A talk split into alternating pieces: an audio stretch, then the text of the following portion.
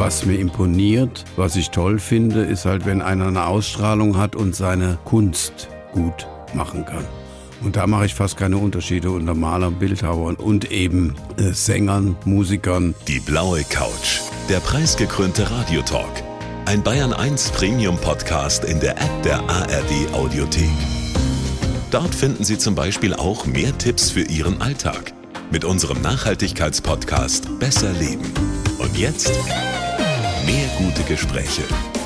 Die blaue Couch auf Bayern 1 mit Thorsten Otto.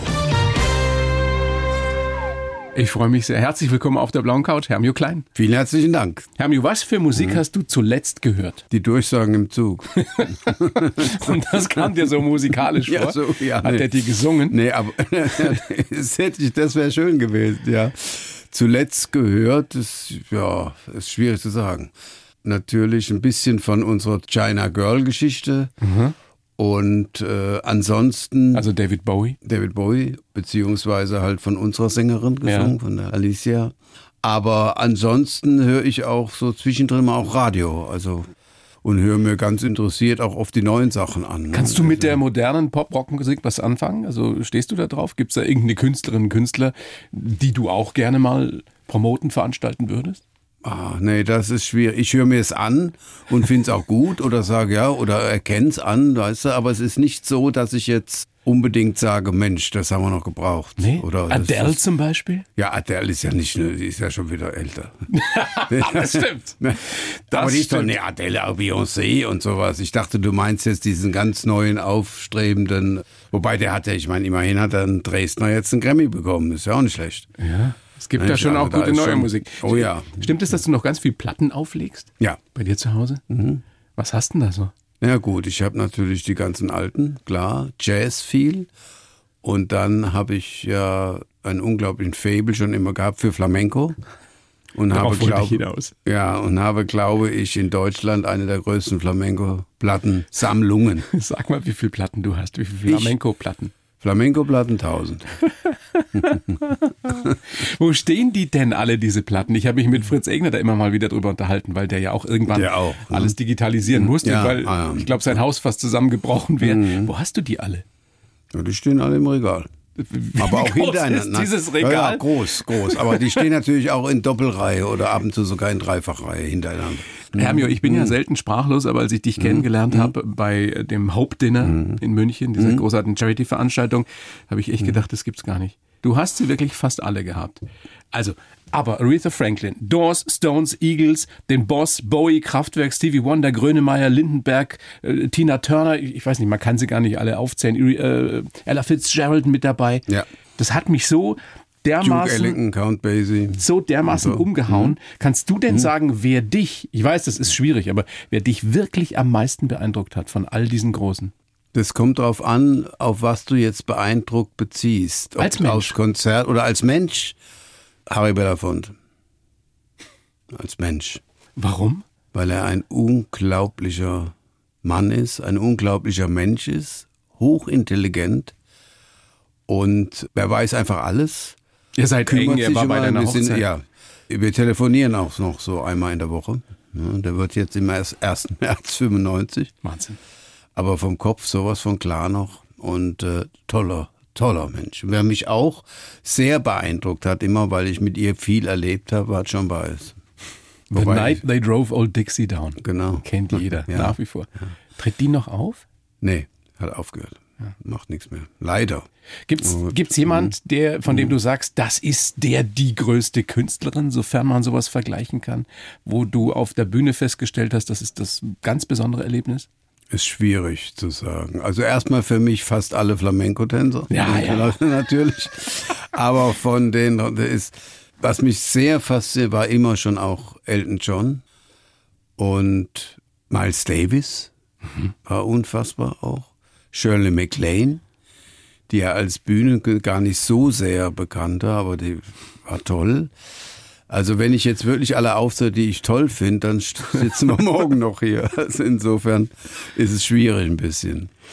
Lindenberg natürlich. Absolut. Ne? Auch als Mensch, ja, ich kenne ihn Ja. so ein bisschen, ein toller Typ. Ja. Du warst ja unter anderem befreundet auch, kann man sagen, glaube ich, mit David Bowie. Ne? Ja, Wie ich habe alle Tourneen gemacht. Wie würdest ja. du den, und hast ihn natürlich sehr, sehr gut Mhm. kennengelernt über die Jahre, wie würdest du den als Menschen charakterisieren? Was war seine hervorstechendste Eigenschaft?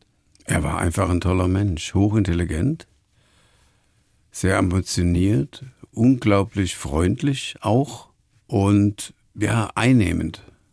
Er war toll. Mit einem tollen Charisma, mit einem einer Ausstrahlung, der Charisma. man sich nicht entziehen konnte. Ne? Kannst du sagen, Mhm. gibt's etwas, was all diese Großen gemeinsam haben? Größe. Ja, aber wie definiert sich das? Was ist das? Also das Charisma haben wir schon angesprochen. Du musst, natürlich müssen die was können. Ja. Sonst hältst du dich nicht so Sonst lange. geht's nicht, ja. Aber was ist es noch, was sie auszeichnet über andere hinaus, die vielleicht auch gute Künstler sind oder tolle Musiker sind? Naja, erstmal eine unglaubliche Menschlichkeit. Ja? Ja. Ambitioniert, die kümmern sich, die kümmern sich wirklich, die machen sich Gedanken. Und dann haben sie einfach eine tolle Bühnenausstrahlung, die du heute oft nicht mehr so findest. Da haben wir übrigens einen noch vergessen, ne? Freddie Mercury. Ja, unbedingt. Toller Mensch gewesen. Ja. Also Ich bin schon wieder ganz platt hier. Es ist wirklich großartig, wenn man mit dir sich unterhält, was da alles noch zutage kommt. Du warst ja auch mit Größen aus anderen Kunstbereichen immer mal wieder zusammen, was ich jetzt wirklich erst in der Vorbereitung gelernt habe, was ich nicht wusste. Du warst ein sehr, sehr talentierter Maler. Hast Ich war ein unglaublich talentierter Maler. ja, hast unter anderem bei, bei Joseph Beuys. Ja, ja kurz, der hat, der hat bei gemacht? uns, der hat, ja, der hat bei uns Gastvorlesungen gegeben. Ich war in Stuttgart bei Sonderborg, äh, Meisterschüler sogar, und da kam Beuys drei Semester lang als Gastprofessor. Ich habe einen Abstecher zu Salvatore Dali gemacht. Stimmt es, dass du in seinem Privathaus warst, also in dem von Salvador Dali? Ja. Wie sah es da aus? Toll, was soll ich sagen? War, da war, naja gut, du kamst rein und da stand dieser berühmte Bär mit den Löffeln da. Und also ich war jetzt nicht in seinem Schlafgemach und seinem, ne, aber. Aber es war schon- so, wie man ja, sich's vorstellt. Ja. Alles verrückt, wild, Ja, ja. voll eigener Gemälde auch. Nee, weniger. Das war weniger. Worüber hast du mit ihm geredet? Über Malerei. Wobei ich dazu sagen muss, das klingt jetzt ein bisschen, ja, fast äh, äh, aufdrümpig. Ich war bei Salvatore Dali. Mit ihm habe ich wenig geredet. Ich habe viel mehr mich mit seiner Frau unterhalten, die eine unglaubliche Persönlichkeit war. Ich werde nie vergessen, wie sie zum ersten Mal auf mich zukam. Ich bin richtig einen Schritt zurückgegangen, weil da war wie eine Wand, die mich zurückgedrängt hat. Da war so eine Ausstrahlung. Ich, habe das erlebt bei John Byers, bei Shirley MacLaine, Harry natürlich und bei der Gala. Nachdem du so viele Größen auf den unterschiedlichsten Gebieten ja kennst, ist es für dich überhaupt noch was Besonderes, wenn jemand weltberühmt ist? Oder unterscheidest du gar nicht nach berühmt und nicht berühmt? Das unterscheide ich wenig im Grund genommen. Was mir imponiert, was ich toll finde, ist halt, wenn einer eine Ausstrahlung hat und seine Kunst gut machen kann. Und da mache ich fast keine Unterschiede unter Malern, Bildhauern und eben äh, Sängern, Musikern oder durch Riverdance besonders ist, ist mir da ein, ein und auch den, oder den Flamenco natürlich Tänzern. Also wenn einer seinen Job, sage ich mal, gut macht Und auch noch menschlich in Ordnung ist, und dann ist es schon dann mal passt das. Und dann ist es ganz egal, wie große berühmt er ist oder sie immer. berühmt ist. Ja. Du bist ja gerade, du hast es schon anklingen lassen, Mhm. als Veranstalter wieder mit Riverdance in Deutschland und Österreich unterwegs. 25-jähriges Jubiläum. Ja. Damals, als du Mhm. Riverdance nach Deutschland geholt hast, haben sie alle gesagt, der spinnt. Jetzt spinnt der Klein. Stimmt. Was will er denn mit denen? Wer will Was denn das sehen? Und zwar alle Veranstalter haben das gesagt. Wieso wusstest du, dass das so ein Monstererfolg werden würde? Oder wieso hast du das geahnt? Die haben mich eingeladen zu einer Aufführung in England, damals, Hammersmith. Und ich war von Anfang an begeistert. Und damals war noch Michael Flatley dabei, der ja viel von der Choreografie gemacht hat dafür. Und ich war einfach, wie man so schön auf Deutsch sagt, geflasht. Ich fand's toll. Und ich wusste, das wird nicht, das muss ein Erfolg werden. Das ist so gut. Das muss ein Erfolg werden. Aber alle anderen haben gesagt, Spinner, nie mehr. Die haben sogar zum Teil bei dem Agenten angerufen und gesagt, ihr könnt doch nicht dem Klein vertrauen. Der hat doch eine Meise, das geht doch nicht. Und jetzt natürlich, Jetzt, ja? im Nach ja, dann im Nachhinein wussten Haben das alle gewusst? Haben's das ist doch immer doch so. Klar. Wenn was ein Erfolg wird, Ja, dann- jeder klappt sich dann auf Und wenn es ein Erfolg wird, hat es natürlich auch viele Nachahmer. Ja, klar. Denn es gibt ja auch viele, viele, viele neue Irish Dance Shows, die zum Teil grottenschlecht sind. Aber ihr seid das Original und Wir ihr seid gerade wieder auf Tour. Wobei Michael Flatley auch, also ich meine, an dem Lord of the Dance, das sind schon gute. Die zweite aktuelle Show, mit der du zugange bist, Mhm. China Girl, Ja. basiert Mhm. auf der Musik von David Bowie. Und es geht um den Culture Clash, es geht um das Zusammentreffen von unterschiedlichsten Kulturen. Spielt in New York und ist auch eine Wahnsinnsgeschichte, von der viele noch nicht gehört haben. Sag mal in Mhm. ein, zwei Sätzen, worum es da geht. Es geht um eine Liebesbeziehung zwischen einem chinesischen Mädel und einem italienischen, die beide auf beiden Seiten der Straße wohnen. Also auf einen Seite ist China. In New York eben, in. New York eben. Und auf der anderen Seite sind die Italiener. Und ähm, so ein bisschen Romeo und Julia Geschichte. Und das Ganze halt in der heutigen Zeit und in New York.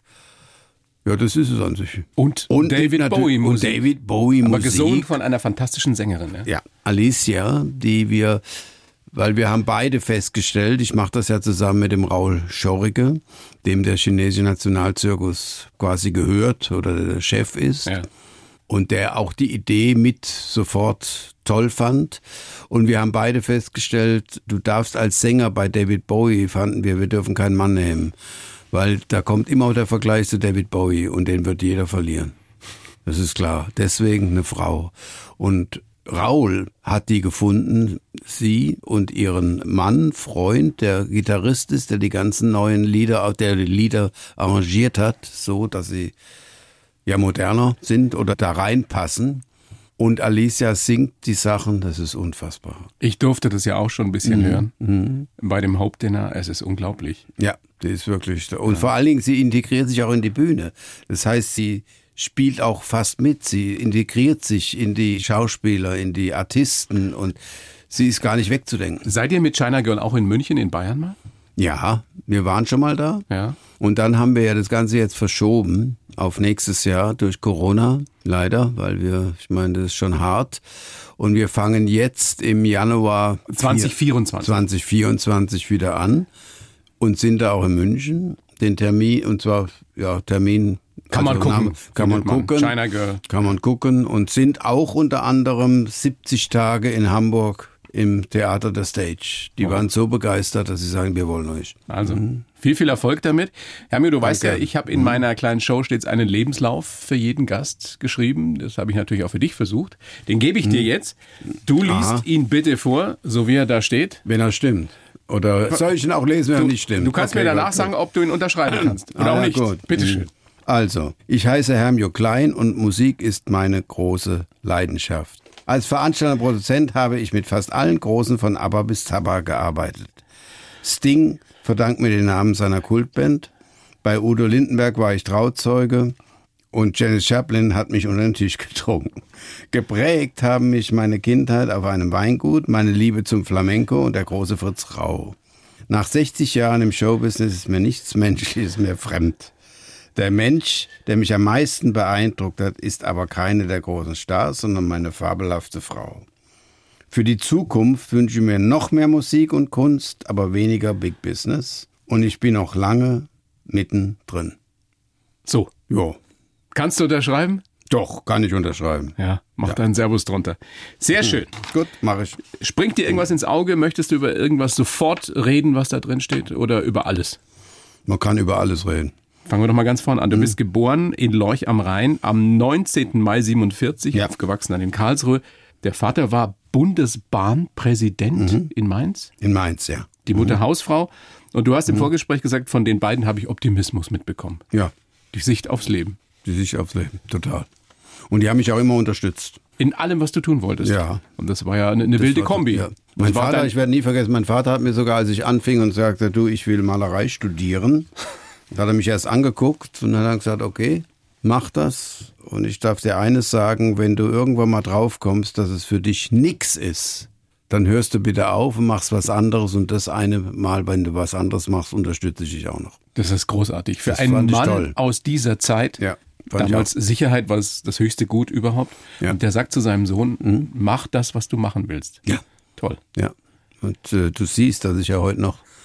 Das, Das ist ja nicht so rede, schlecht geworden. Ne? Nee, nee. Deine Schwester, eine ältere Schwester, Jazzliebhaberin, Mhm. Ja. von der hast du die, Die Liebe zur zum Musik. Jazz und zur Musik, ja. Wo kommt die Flamenco-Leidenschaft bei dir her? Na gut, Flamenco hat mich schon immer imponiert und dann kam das erste Festival Flamenco Ritano von Lippmann und Rau und Olaf Hutwalker. Das habe ich gesehen, da war schon Lila Singler vorbei, in die ich mich knallerfall sowas von verliebt habe. Das da und sollte Oh, sehen, deine Augen blitzen, wenn du über Flamenco sprichst und über ja, Flamenco-Tänze. ja, nee, das ist auch, das war auch und das hat mich gepackt von Anfang an. Warum bist du auf dem, auf dem, wir sind ja bei der Kindheit, warum bist du auf dem Weingut deines Großonkels aufgewachsen? Haben die Eltern da auch gelebt oder? Meine Großeltern hatten ein Haus mitten in den Weinbergen. Und äh, da kam es einfach dazu, dass man schon als Kleiner auch zur Weinlese ging. Und es war ja nur zur Tür raus und rechts rein. Und daher kam auch die Leidenschaft. Ich habe Weinberge geliebt. Deswegen wollte ich auch am Anfang Winzer werden. Diese Geschichte mit dem Flamenco, Mhm. die hat ja auch dann dazu geführt, dass du wirklich im Musikbusiness gelandet bist, Mhm. weil du bei diesem Konzert eben Fritz Rau kennengelernt hast. Ja, Fritz Rau habe ich sogar kennengelernt in dem Jazzclub, wo er mit Albert Mangelsdorf kam und habe ihn da kennengelernt und dann bin ich irgendwann mal zu ihm, weil ich war ja auf Tournee mit der La Sinclair und die hat mir dann gesagt, hör mal, der Fritz Rau schickt doch da immer so einen Tourneeleiter mit, das kannst du doch auch machen. So mit dem kleinen Hintergedanken, dann liegst du mir nicht mehr auf der Tasche. So habe ich mir dann gedacht so. Und ich bin dann zu Fritz gefahren und habe mich vorgestellt und er sagt dann, ja, gut, aber du weißt, das sind alles Spanier. Und dann gesagt, ja, das haben Flamenco-Leute oft an sich, dass es Spanier sind. Ja, und wie willst du dich mit ihnen unterhalten? Ja, auf Spanisch. Sprichst du Spanisch? Ja, okay, bist genommen. So lief das dann. So lief es. Aber du wärst ja in dem Musikbusiness gar nicht erst gelandet, weil wir haben ja schon angesprochen, du hast Kunst studiert. Und dann haben sie dir all deine Bilder geklaut Ja. aus deinem Atelier und das war für dich dann so ein Zeichen, dass du gesagt hast, jetzt höre ich auf mit dem ganzen Mist. Mhm. Warum? Naja, ich habe mir natürlich so gedacht, okay, lieber Gott, ich habe das Zeichen verstanden, so gut wie ich denke, bin ich anscheinend doch nicht. Ah, okay. So, und dann habe ich gesagt, okay, dann höre ich auf. Und habe von heute auf morgen aufgehört, wobei mir geholfen hat, dass ich die Musik hatte. Ja. Hast du schon nebenbei auch gemacht? Ja, und schon, also ich habe nebenbei auch Tourneen für Fritz gemacht, ne? Frank Zappa, King Crimson und so weiter. Also insofern, die Leidenschaft war da. Stimmt es, die erste große Tour, 180 Tage lang mit Les Humphreys, mit Ja, den Les. Humphreys Singers? Ja. mhm.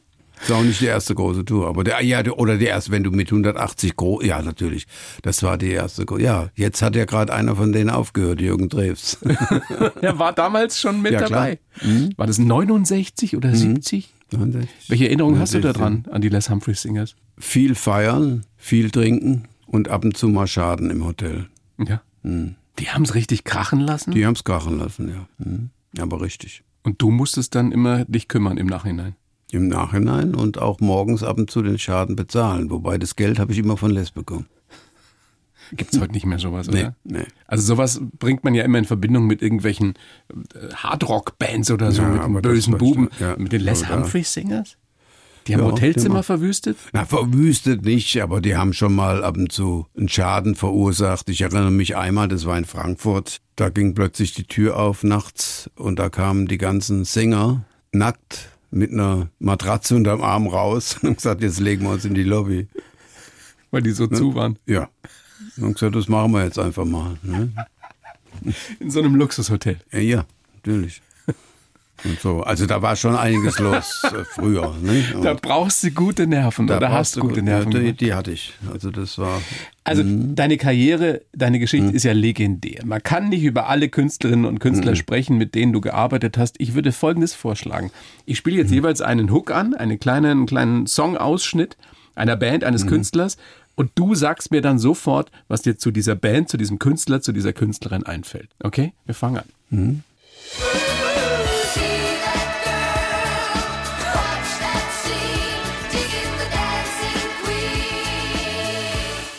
Aber Dancing Queen, was fällt dir ein, Herr Mio?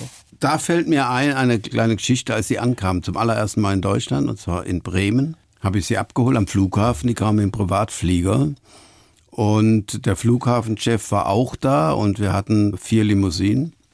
Und ich sehe den Flieger reinkommen und sage dem Fahrer, rein, rein, rein, Tür auf und hinfahren zu denen. Und wir haben das auch gemacht.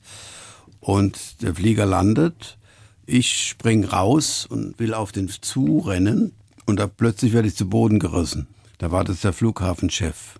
Und er schreibt mich an, spinnen Sie? Hab ich gesagt, wieso? Ist doch, nee, das war der, der Diamantenflieger aus Südafrika. Auf den du zugelaufen Auf bist. den ich zugelaufen Du bin. hast die Flugzeuge verwechselt. Ja, das war genau das gleiche Typ, hat nur eine falsche andere Typnummer genommen. Ich habe natürlich gedacht, das ist der. Dem Moment geht auch schon die Tür aus und es kommt ein Typ raus mit Maschinengewehr. Der hätte mich abgeknallt. Das war, das war meine erste Begegnung mit ABBA. Hast du es denen dann gleich erzählt? Ja klar. Wie waren die denn am Anfang ihrer Karriere, zumindest am Anfang der Karriere in Deutschland auch? Tolle Leute. Ich war ja Also schwerst hab- verliebt damals mit 11, 12 Ich auch. in Agneta. Nee, die waren, ich in beidem. In Ja, aber die waren schon, waren schon gut. Ja? gut. Du, du kannst so eine Karriere, und die geht ja weiter. Ich meine, was sie jetzt auch in London machen mit ihren Avatars und so, da musst du erst mal drauf kommen. Und die dann auch noch perfekt so durchführen. sind die, ich meine, die sind richtig reich geworden damit. Ja. Sind, sind die Milliardäre? Das wage ich nicht zu, zu sagen. Aber die sind schon richtig. Die haben es auch immer gut, gut angelegt. Clever Die wussten, was sie machen. Absolut. Gut, dann kommen wir zur nächsten Mhm. fantastischen Künstlerin. Lover.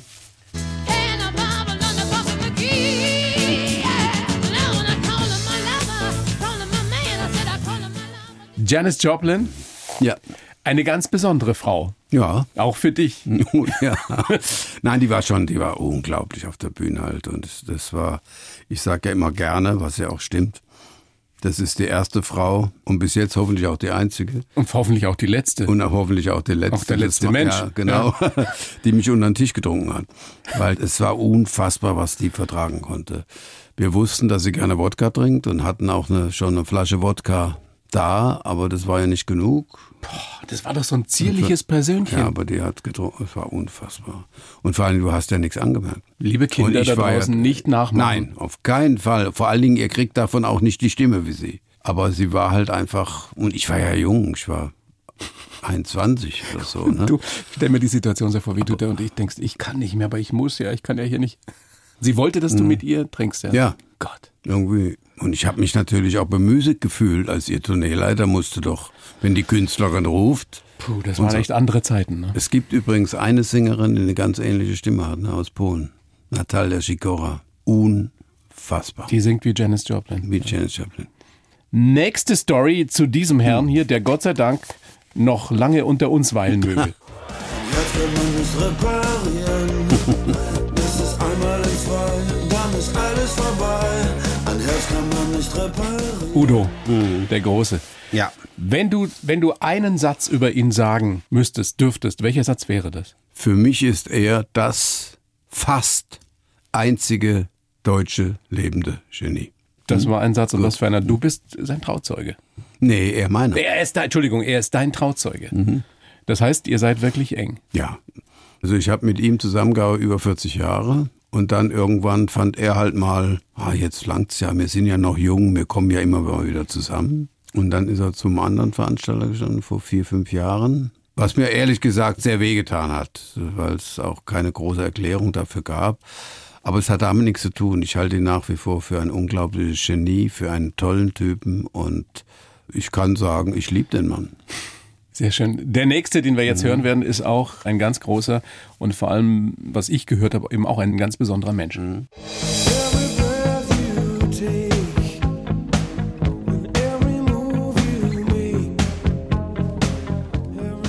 Mr. Gordon Sumner. Sting. Ja. Und die Geschichte, die kannte ich vorher auch nicht. Wenn die wirklich wahr ist, bin ich auch, aber sie passt zu dir. Du bist verantwortlich für den Namen von The Police. Ja, ob er das auch so sieht, kann ich natürlich nicht, so weil ich ihn länger nicht mehr getroffen habe. Aber die Geschichte war, er war bei Bali Agum vom Eberhard Schöner und als Einzelsänger, beziehungsweise die Band hat auch schon so ein bisschen im Hintergrund gespielt. Und wir sitzen in Böblingen, das weiß ich noch. Nach dem Konzert, Essen. Und da erzählt er mir, dass er eine neue Band gegründet hat, aber sie noch keinen Namen dafür haben und wie das denn wäre. Und da, er hat mich sogar gefragt, ob ich das nicht managen wollte und so weiter. Und ich habe gesagt, du, ich bin kein Manager, ich bin Veranstalter. Und in dem Moment ist es wirklich wahr, in dem Moment höre ich draußen einen Polizeiwagen vorbeifahren. Und ich sag, Sting, warum nennst du deinen Band nicht Police? Da draußen fährt ein Pol Polizeiwagen, Police. Nenn sie doch so. Und er guckt mich staunend an und hat aber nichts dazu gesagt. Und später kam die Band Police. Und du hast aber nie wieder mit ihm darüber geredet. Nee, nee, irgendwie nicht. Aber es ist eine schöne Story und es stimmt. Absolut. Und wenn die Story so wahr ist und Ja, ja. du erzählst mir ja keinen Quatsch hier, dann bist du verantwortlich für den, für den Namen einer der größten Bands aller Zeiten. Falls ja jemand vom engeren Kreis von Sting mithört, keine Sorge, ich will daraus keine Rechte ableiten oder Geld. Das ist nur eine schöne Geschichte. Naja, nun, er hat dich ja sogar gefragt, ob du diese Band hättest managen wollen. Damals, ja. Mhm. Das hätte sich so taschengeldmäßig rentiert. Ja, wobei man natürlich sagen muss, dass sein Manager, der hat auch schon einen schönen Anteil dran, dass Police so groß geworden ist. Ne? Ob ich das so geschafft habe, weiß ich nicht. Man weiß es nicht. Ich traue es mir natürlich zu, aber Natürlich. gut. Im Nachhinein ist Ja. man immer schlauer. Ja. Auch die nächste Künstlerin, die wir jetzt hören würden, hättest du sicherlich gerne gemanagt. Oder zumindest mit ihr gearbeitet hast du ja. Night and day, day and night. Why Ella Fitzgerald. Ja. Erzähl uns was über Ella, was wir noch nicht wissen. Da gibt's nicht viel. Ich war nur, ich war noch, also relativ jung, als ich mit ihr auf Tour war als Tourneeleiter. Und ich habe die Frau einfach bewundert. Aber schon davor natürlich als Sängerin. Und das war für mich immer die Grande Dame. Und dabei ist auch geblieben. Die war Eine der größten Sängerinnen aller Zeiten. sensationell. Sensationell. Ja. Mehr kann ich dazu leider nicht sagen. Warst du in sie verliebt? Nee, bewundert. Das ist noch mehr, oder? Ja, richtig, richtig bewundert. Toll.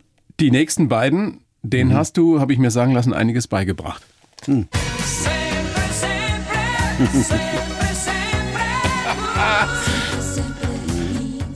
Das ist natürlich jetzt äh, eine Kombi, Ella Fitzgerald und dann Albano und Romina Power. Naja, aber ich meine, Albano. Auch super erfolgreich. Ja? Ja, und Albano hat eine Traumstimme.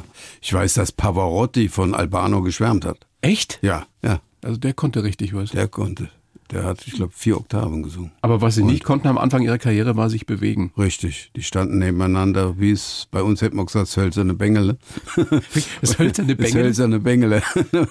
Ganz stocksteil und nur, nur ab und zu mal dieses typische Deutschschlager, ne? So ein Fuß vor und wieder zurück. Ja. Der rechte vor und zurück, dann der linke vor und zurück und so weiter. Und du hast ihm dann Flamenco Und wir haben ihn. Naja, wir haben ihn zusammen, muss ich sagen, mit dem Künstler oder den ich als künstlerischen Chef geholt habe, Dieter Weidenfeld, der Manager von damals Howard Carpendale, heute auch Matthias Reim, ein, der übrigens auch, ich glaube, 3 oder 94 schon ist und noch so fit, unglaublich. Dieter war auf der Welle bitte, alle Grüße an dich.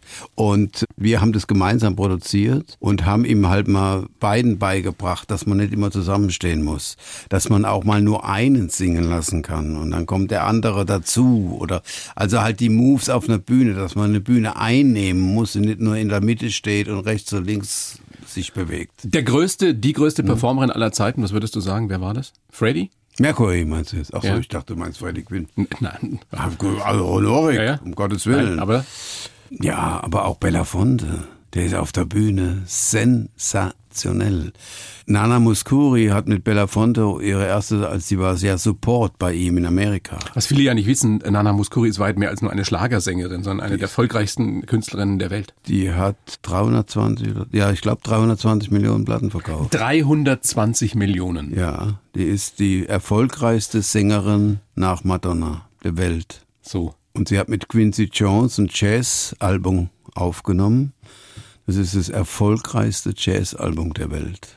Das wissen auch die wenigsten. So viel zu unserem Schubladendenken hier. Ja, ja.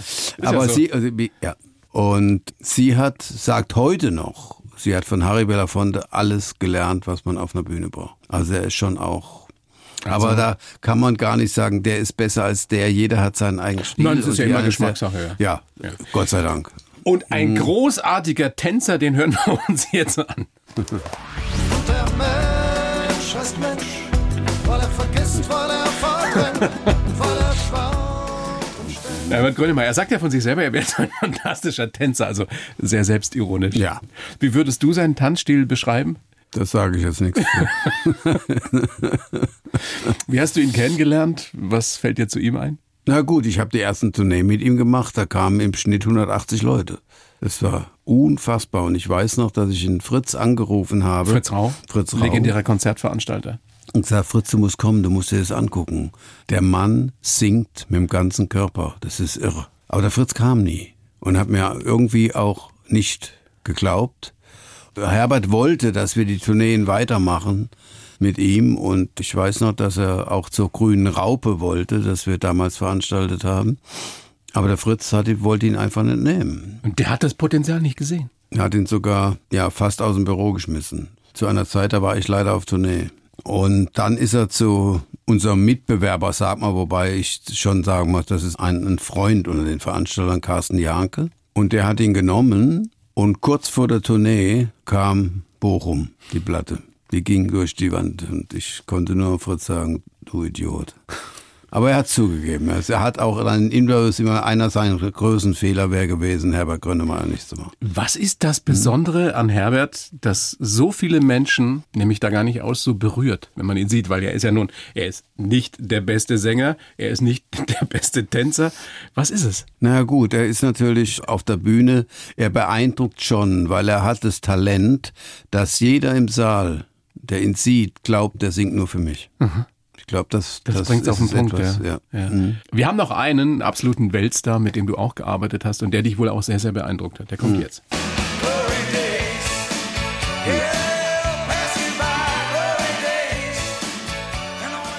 Der Boss, Bruce Springsteen. Erzähl uns Mhm. Was über ihn. Na, er hat mich sehr beeindruckt. Wir hatten unser das erste Konzert war in Frankfurt in der Festhalle. Damals gab auch die Kaisertreppe noch, wo meistens die Journalisten saßen, so, ne, weil da brauchte man keine Karten denen geben, sondern die konnten dann da rein, hat man Pässe gegeben. Und nach dem Soundcheck ruft er mich und sagt, ich, bei denen hieß immer José, weil José. Hermio war für die schwierig. Also, ne? Immer bis wohin habt ihr Tickets verkauft? Und ich habe ihm das gezeigt an der rechts und links Balkon. In der Festhalle in in der Frankfurt, Festhalle in Frankfurt. Und da sagt er, okay, lass uns mal gucken. Und da ist er mit mir hochgegangen und hat sich auf jeden Platz gesetzt, um zu gucken, ob man von da die Bühne auch einsehen kann. Nein. Und da, wo er fand, dass es nicht ist, sagt er, also hier hätte ich gern, dass ihr die Karten zurückzahlt. Oder hier, naja, hier zumindest die Hälfte. Der hat sich Auf jeden auf einzelnen jeden Platz, einzelnen Platz hat er sich selber hingesetzt. Weil er wollte, dass die Menschen, Leute, die viel Geld dass die bezahlen, Leute, dass die auch ihn auch sehen richtig sehen können. Und dann war eine Szene während des Konzerts, ist ein Scheinwerfer ausgefallen, ein Spot oben auf der Seite, wo die Kaisertreppe war, wo die Leute saßen. Und einer der Crewmitglieder ist natürlich hochgerannt, der Lichtmann, um den wieder zu reparieren, zu gucken, was los ist. Und da ist mir aufgefallen, weil ich gerade selber da saß, der ist durch die Leute und hat sich bei jedem entschuldigt. Oh, sorry, sorry, but I must, sorry, sorry, sorry, sorry. So ist er durch. Und da ist mir wieder klar geworden, der Fisch stinkt vom Kopf. oder auch nicht eben. Oder eben auch nicht. Und der, der Bruce Springsteen ist einfach so einer, der kümmert sich sein Publikum. Und es hat sich bis zum letzten Crewmitglied durchgesetzt. Denn sonst, ich meine beim Rock'n'Roll, ich habe auch schon erlebt, wo denen scheißegal war und den Leu die Leute zur Seite gestummt haben, wenn es um die Show ging. Aber der, nee, das werde ich, merkst ja, werde ich, habe ich nicht vergessen.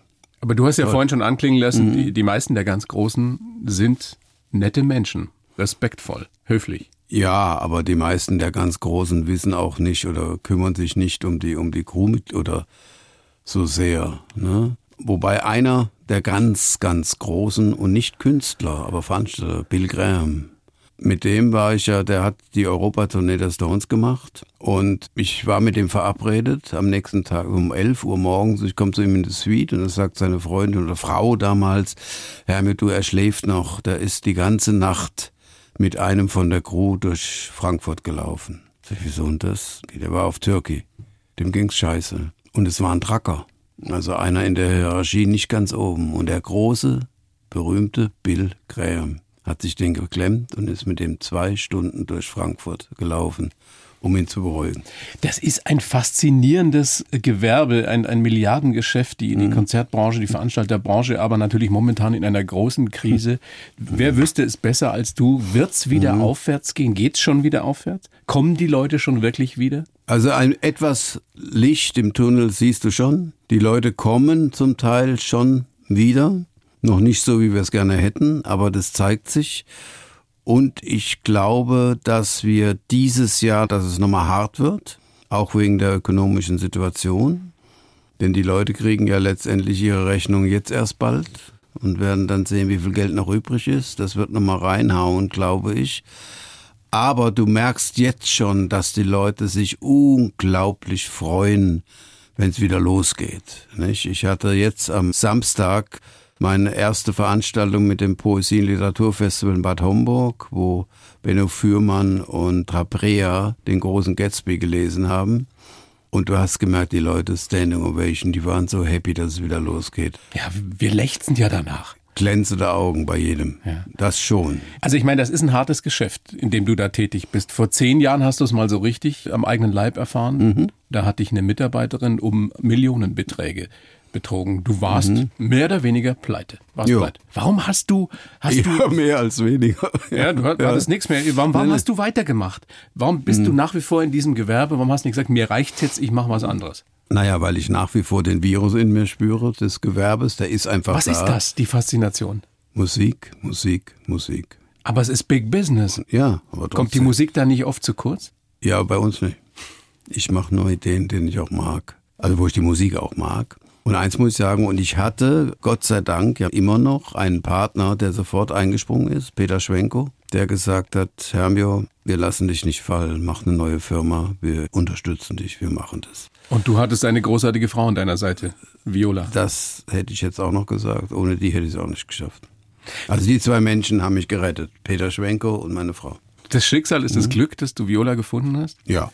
Ich meine, das ist eine unfassbar erfolgreiche Geschäftsfrau, Mhm. die aber einen Großteil der 24 Stunden damit verbringt, sich um andere zu kümmern. Charity mit Hope für Südafrika, all diese Geschichten. Ja, auch sonst, auch mit Wo du- Start-ups und Ja, so weiter. Wo wärst du, wenn du ja. sie nicht hättest? Allein. Ist schwierig zu sagen, aber es wäre schon hart geworden. Also es ist schon ein riesen, riesen, riesen Glücksfall. Aber ich finde für sie auch. Teilt sie eigentlich deine, teilt sie deine Leidenschaft für Flamenco? Tanzt ihr zusammen? nee, das ist nicht so ganz. Und sagen wir mal, wenn ich eine Flamenco-Platte mit Flamenco-Gesang auflege, sehe ich auch, dass ich das mache, wenn sie nicht im Zimmer ist. sie hat da nicht so für Spanien den Nee, ja. Spanien mag sie, Das ne? ist unglaublich, ja, ja, ja. Aber Flamenco-Gesang ist ihr etwas schwierig beizubringen. Mache ich auch nicht mehr. Deine Leidenschaft Mhm. für Flamenco, für Spanien. Und stimmt es, du wolltest als ganz junger Kerl mal Matador werden? Ja, Hast du es probiert? ich habe einmal in einer Probearena beim Stierzüchter gestanden mit einem ganz jungen Stier, der mich auch natürlich voll in den Bauch geboxt hat, ist ja klar. Aber das war's. Aber bei einem Bekannten. Aber sonst habe ich das nie probiert. Und ich weiß auch, dass es da unglaubliche Diskussionen ja. gibt und sehr, sehr, sehr Gehört in Spanien in manchen Städten, Regionen zur Tradition, aber, Aber also selbst da regt sich ja. natürlich, äh, ich bin ein, ein, ich liebe das und sage immer, die Stiere, die in die Arena kommen, die haben fünf fantastische Jahre vor sich. Die haben alle 5000 Quadratmeter für sich, also so wird es berechnet. Natürlich hängen die trotzdem zusammen. Das beste Gras, das beste Weideland.